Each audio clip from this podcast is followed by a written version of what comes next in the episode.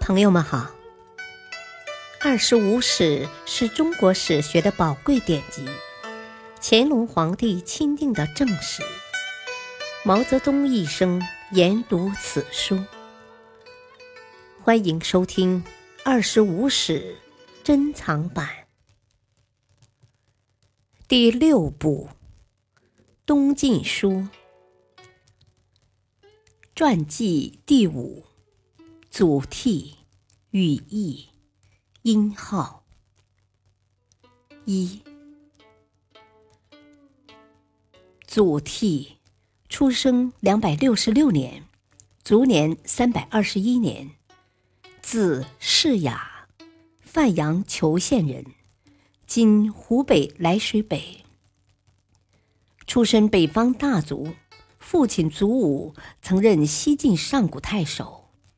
祖逖幼年就失去父亲，兄弟六人中只有他生性豁达放浪，不守规矩，又不喜欢读书，几个哥哥都很为他担忧。不过，祖逖轻财仗义，慷慨而有度量，经常借兄长的名义以家产接济贫困，由此受到人们的崇拜。十五岁以后，祖逖才用功读书，学问大有长进。后来，他侨居阳平郡（今河北大名东）。在二十四岁的时候，被荐举为孝廉，接着又被私立校尉荐举为秀才，但都未能成行。祖逖与刘琨是一对好朋友。两人都很有志气，也都生性豪放，时常在晚上同睡一张床，同盖一条被。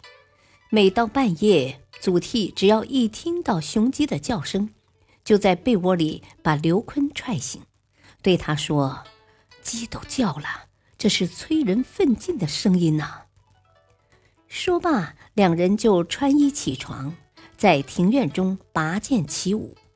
由此留下了闻鸡起舞的佳话。祖逖还时常与刘琨一起纵论天下大事，谈到激动之时，两个人会在半夜里坐起来，相约在天下沸腾之日，共同为国家出力。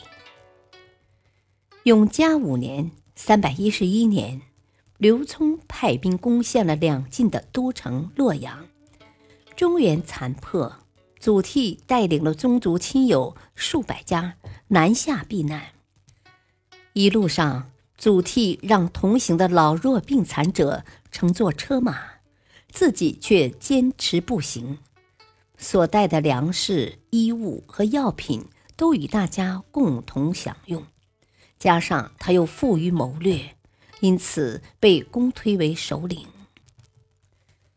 祖逖一到泗口（今江苏清江北），就被镇守建康的琅琊王司马睿任命为徐州刺史。不久，又征召为军资祭酒。于是，祖逖就率领着宗族在京口（今江苏镇江）住了下来。目睹国家倾覆，祖逖常怀力图恢复中原之志。他手下大多是脾性暴烈的勇士，时常做出一些盗窃或攻劫富士的事情。有的人因此而被官府收捕，祖逖总是设法把他们解救出来。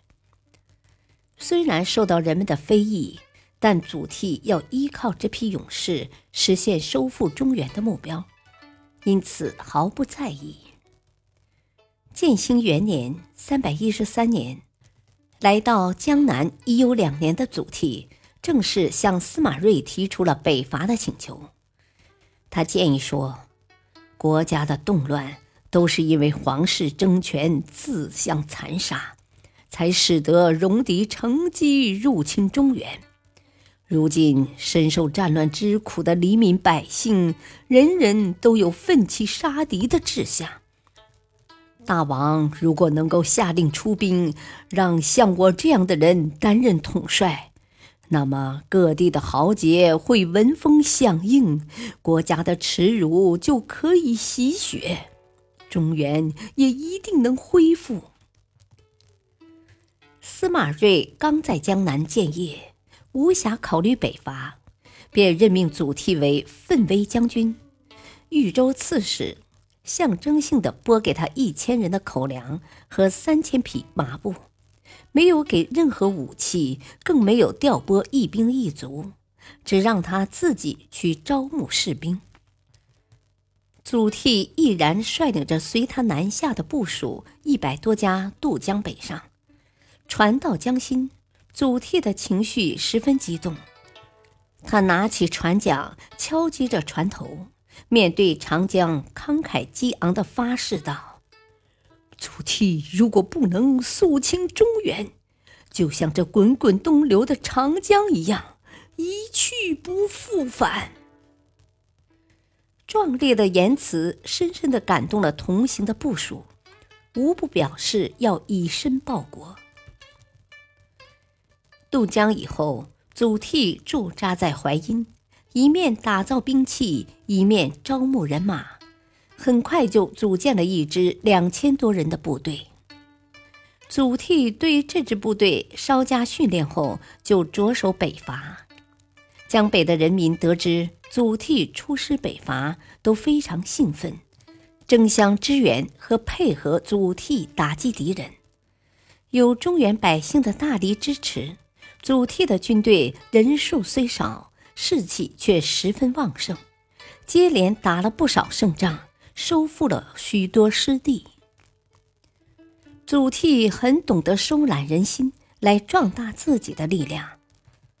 他在攻打据守谯城（今安徽亳县）的樊雅时，曾得到自封为陈昌太守的陈川的援助。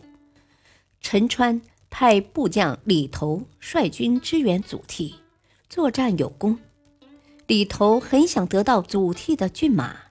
却又不敢向祖逖提出。祖逖知道以后，当即把骏马送给了李头。李头非常感动地说：“如果能在此人手下效力，我死而无恨呐。”不料这句话触怒了陈川，竟然杀了李头。李头被杀后，他的好友冯宠索性带着部下归顺了祖逖。感谢收听，下期播讲二。敬请收听，再会。